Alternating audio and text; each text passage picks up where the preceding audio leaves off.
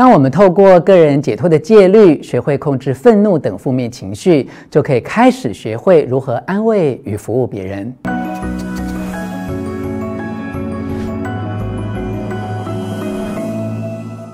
我是若泉，欢迎来到幸福书房。邀请还没有订阅的书友按下订阅的按钮或小铃铛，免费订阅我的频道哦。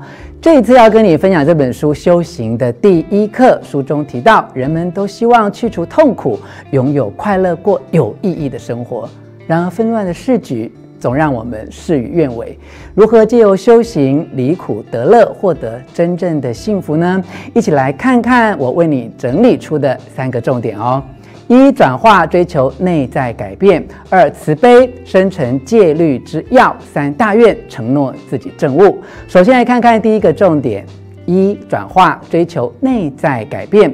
这世界上有两种方法可以创造快乐。第一种外在的快乐，借由获得更好的居住环境、更好的衣服、更好的朋友，从这些获得中去发掘某种特定程度的快乐和满足。第二种内在的快乐，这是要透过心智发展所创造出来的快乐。然而，拥有外在的快乐时，若缺乏内在的快乐，就无法持久。如果你的视野不够宽广，或心中有所欠缺，即使身处最华丽的环境里，还是无法快乐。但是，如果你内心是平静的，那么即使在最困难的处境里，你也可以发掘快乐。单靠物质方面的进步，有时候可以解决某一个问题，但也会创造其他的问题。举例来说，许多人可能获得财富，拥有良好的教育以及崇高的社会地位。但就是无法享有快乐啊！他们服用安眠药，甚至因为压力过大而染上了酒瘾。新的发展通常需要依靠大量的内在因缘，而且必须要依靠你自己努力才能获得，无法透过别人的努力，然后由你来收获的。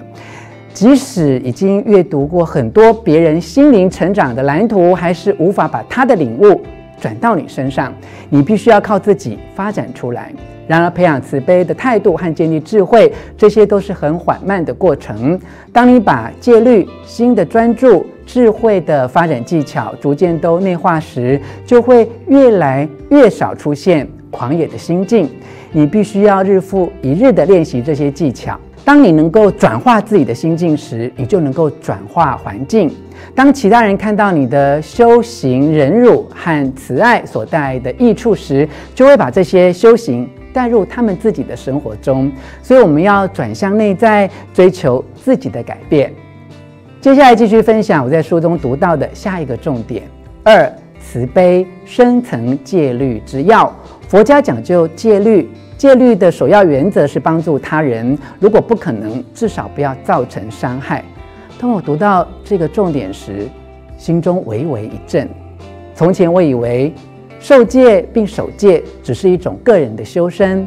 达赖喇嘛在这本书中开宗明义地揭示，佛教三类戒律的核心是对非暴力的根本承诺，也就是发心于对他人的关怀。个人解脱的修行戒律必须具备一种自我觉察，也就是避免身体、语言以及意念的行为对其他人造成伤害。因为动机在行为之前，所以控制动机是避免冲动和可能滥用的身体及语言行为最好的方法。如果你突然想要一样东西，不考虑任何后果就去获取，表示你的欲望正在冲动之中，而缺乏任何的省思。因此，在日常修行当中，你必须要学习持续觉察，也就是检验自己的动机。检查自己对食物、衣服及住屋的态度，既有减低期望，你可以提升满足感，然后将释放出来的多余能量虔诚地放在禅定与问题的宗旨上。知足是很好的基础，随之而来的行为称为欢喜禅定。我们对物质领域应该感到知足，因为它们必定是有限的；但是我们对心灵的追求却可以无限的延伸。一个不满足的人，即使拥有全世界，还是无法对自己感到满意。但是个人的生命有限，所能拥有的金钱也有限，因此最好在一开始就感到知足，而慈悲和利他。是没有限制的，因此我们不该对自己目前慈悲和利他的程度感到满足。但事实上，世间大部分人们日常所想所做的，却恰好相反。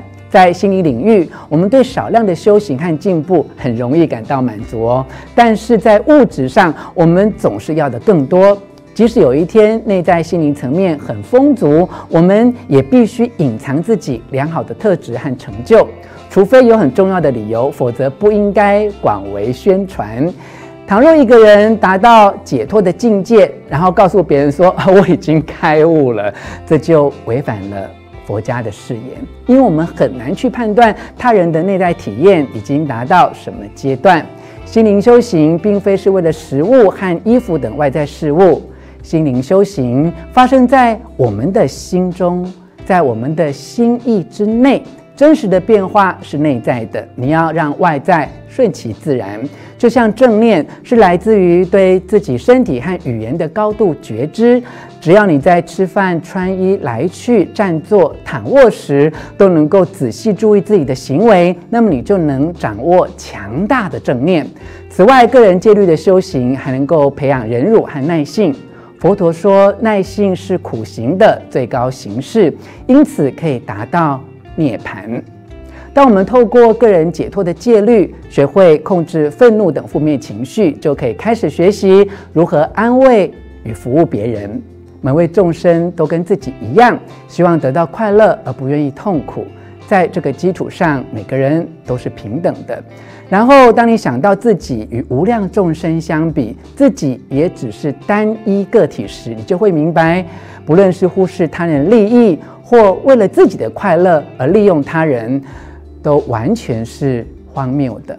把他人放在自己之前，即使从自私的观点来说，也是有用的哦。你想要快乐而不想要痛苦，如果你对别人表达仁慈、爱及尊敬。